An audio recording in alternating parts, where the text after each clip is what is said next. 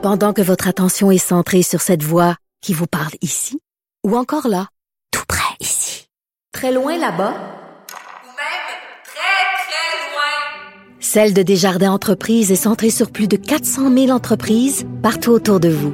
Depuis plus de 120 ans, nos équipes dédiées accompagnent les entrepreneurs d'ici à chaque étape pour qu'ils puissent rester centrés sur ce qui compte, la croissance de leur entreprise. IGA est fier de présenter l'émission À vos affaires. Pour économiser sur votre panier d'épicerie, surveillez les offres et promotions de la circulaire disponible à IGA.net chaque semaine. IGA, vive la bouffe et les bonnes affaires. Sophie Durocher. Un savoureux mélange artistique de culture et d'information. Ce matin, dans le Journal de Montréal, Journal de Québec, je vous parle d'une histoire qui m'a scandalisé et qui, je pense, en tout cas, à voir vos réactions et les commentaires que vous m'envoyez, vous a scandalisé, vous aussi, auditeur de Cube, lecteur du Journal de Montréal et du Journal de Québec. C'est une histoire qui s'est passée la semaine dernière dans le journal euh, francophone du Nouveau-Brunswick, le journal Acadie Nouvelle. Euh, on soulignait partout dans tous les médias le fait que ça faisait un an maintenant que les talibans étaient revenus au pouvoir en Afghanistan et le journal Acadie Nouvelle a publié euh, une caricature d'un monsieur qui s'appelle Marcel Boudreau, qui est leur, caricaturiste habituel au journal. Et dans cette caricature, on voit en haut un homme des cavernes qui se promène en traînant par les cheveux euh, une femme des cavernes, une femme de Cro-Magnon. Et en dessous, on voit un taliban clairement identifié, il se promène avec son arme d'assaut sur l'épaule et il tient par euh, par une laisse une femme revêtue d'une burqa qui est à quatre pattes. Et le titre de cette caricature, c'est l'évolution. Le message est clair. On est en train de dire que depuis l'homme de Cro-Magnon, en Afghanistan, ça a pas beaucoup évolué les droits des femmes. Mais pouvez-vous croire que cette caricature-là a été traitée d'islamophobe? Euh, même le Conseil national des musulmans a traité cette caricature-là d'islamophobe, a traité les propriétaires du journal d'islamophobe. J'avais envie de parler de tout ça avec Jamila Benhabib. C'est une femme courageuse, journaliste, auteure, militante. Euh, elle avait publié plusieurs livres, Ma vie à contre-coran, Les soldats d'Allah, L'assaut de l'Occident. Elle a un livre qui sort bientôt, qui va sortir bientôt au Québec, qui s'appelle justement Islamophobie, mon œil. J'avais envie d'avoir son opinion là-dessus. On la joint tout de suite. Elle est à Bruxelles. Jamila Benhabib, bonjour. Bonjour. Jamila, vous avez souvent dénoncé cette accusation tellement facile. C'est tellement facile de traiter quelqu'un d'islamophobe. Dans ce cas-ci, vous, vous avez pris connaissance de la caricature d'Acadie Nouvelle. Est-ce qu'elle vous paraît islamophobe? Non, absolument pas. En fait, elle me paraît euh, euh, conforme à ce qui se passe euh, en Afghanistan depuis au moins un an, c'est-à-dire euh, depuis le retour des talibans au pouvoir après le départ des Américains. Donc le, la situation des femmes est telle que aujourd'hui, en fait, elles sont interdites, y compris de sortir à l'extérieur de, leur maison euh, si euh, elles ne sont pas donc euh, revêtues de, du voile intégral et si elles ne sont pas aussi accompagnées de ce qu'on appelle un mahram. Elles sont interdites d'éducation, elles sont interdites de travail. bref, la condition des femmes en Afghanistan, elle est, elle est aujourd'hui vraiment problématique en fait à plus d'un titre. Donc, ça veut dire que en 2022, au Nouveau-Brunswick, si un caricaturiste décide de faire un dessin pour dire, regardez comment c'est épouvantable la façon dont on traite les femmes en Afghanistan, au lieu que les bien-pensants disent, oui, c'est vrai, t'as raison, c'est épouvantable, il faut dénoncer les talibans, les bien-pensants dénoncent le caricaturiste qui dénonce les talibans. C'est le monde à l'envers, Jamila. Ça vous décourage pas quand vous voyez ça?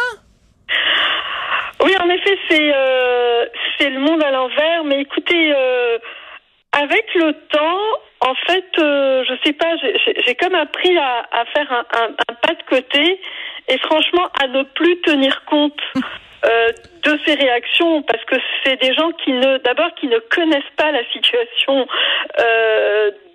des femmes pour la plupart des femmes musulmanes et en plus de ça ce sont très très souvent je me suis rendu compte avec les années sont des gens qui ne savent pas de quoi ils parlent, mhm. qui ne sont pas sensibles à la condition des femmes. Parce que si tel était le cas, c'est pas possible eh ben, qu'on ne puisse pas euh, comprendre euh, une telle caricature. En fait, ces gens-là n'en ont que faire euh, de la condition des femmes euh, en Afghanistan. Par contre, ils se regardent le nombril bah, du matin au soir. Et c'est vrai qu'en se regardant le nombril, bah, c'est bon de s'inventer des causes, euh, de se gratifier de certaines, de certaines causes. Et, et, et, et voilà, enfin, c'est franchement cette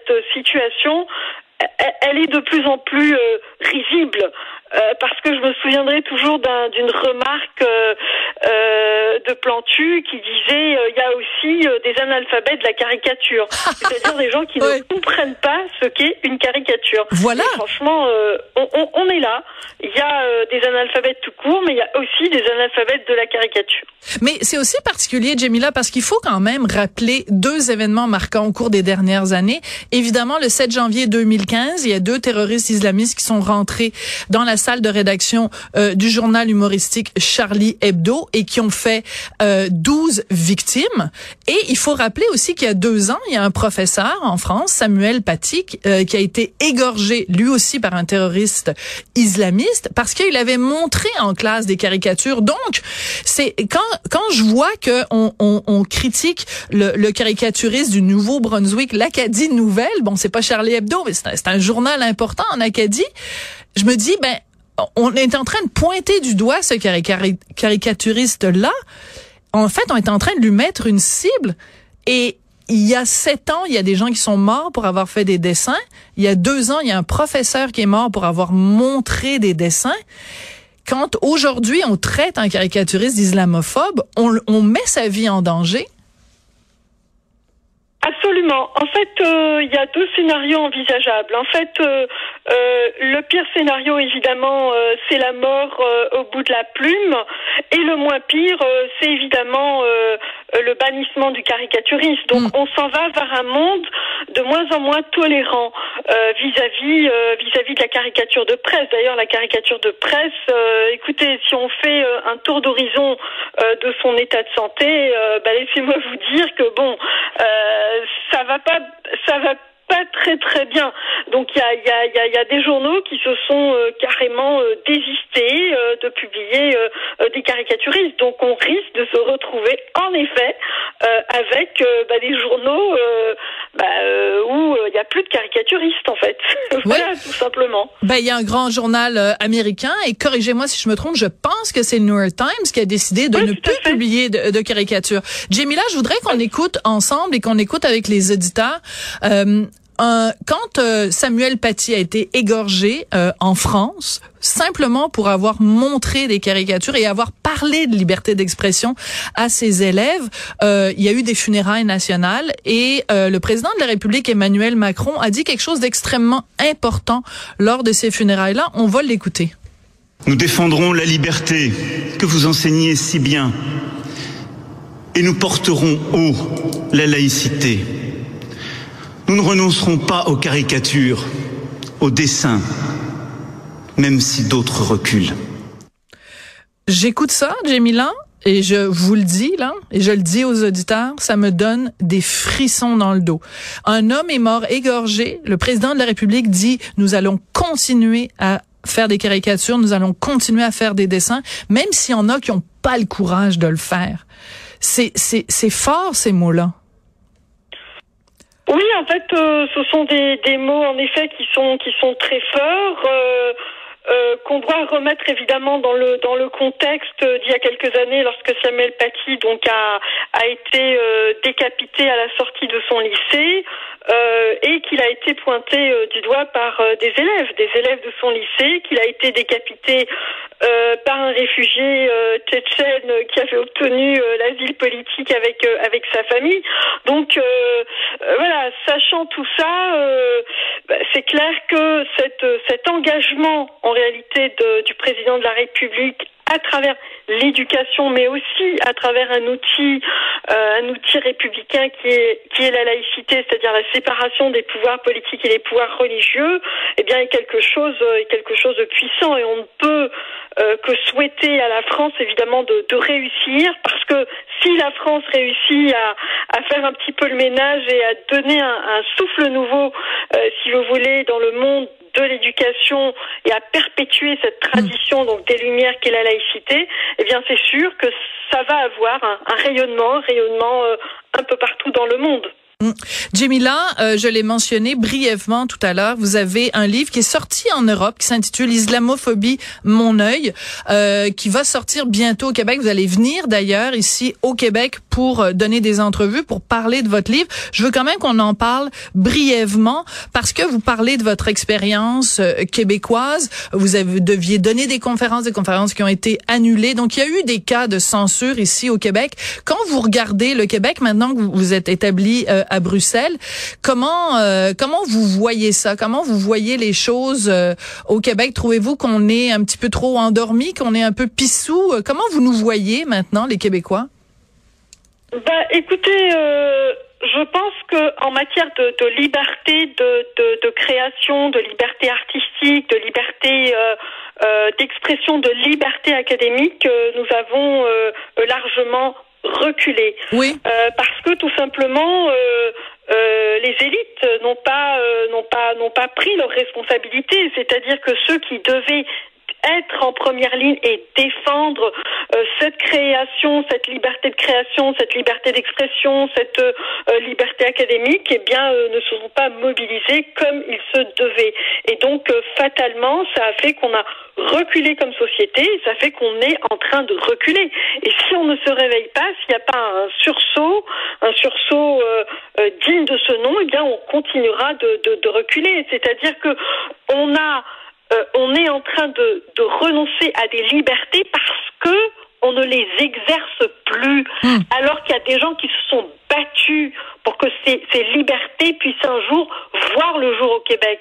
Il y a des générations entières qui se sont sacrifiées au Québec pour que nous puissions, nous, euh, critiquer la religion, pour que nous puissions, nous, autant que femmes, prendre notre place, pour que la diversité sexuelle soit reconnue, pour que la liberté académique soit intouchable, pour que la liberté artistique soit inviolable. Et pourtant, euh, ce n'est plus le cas.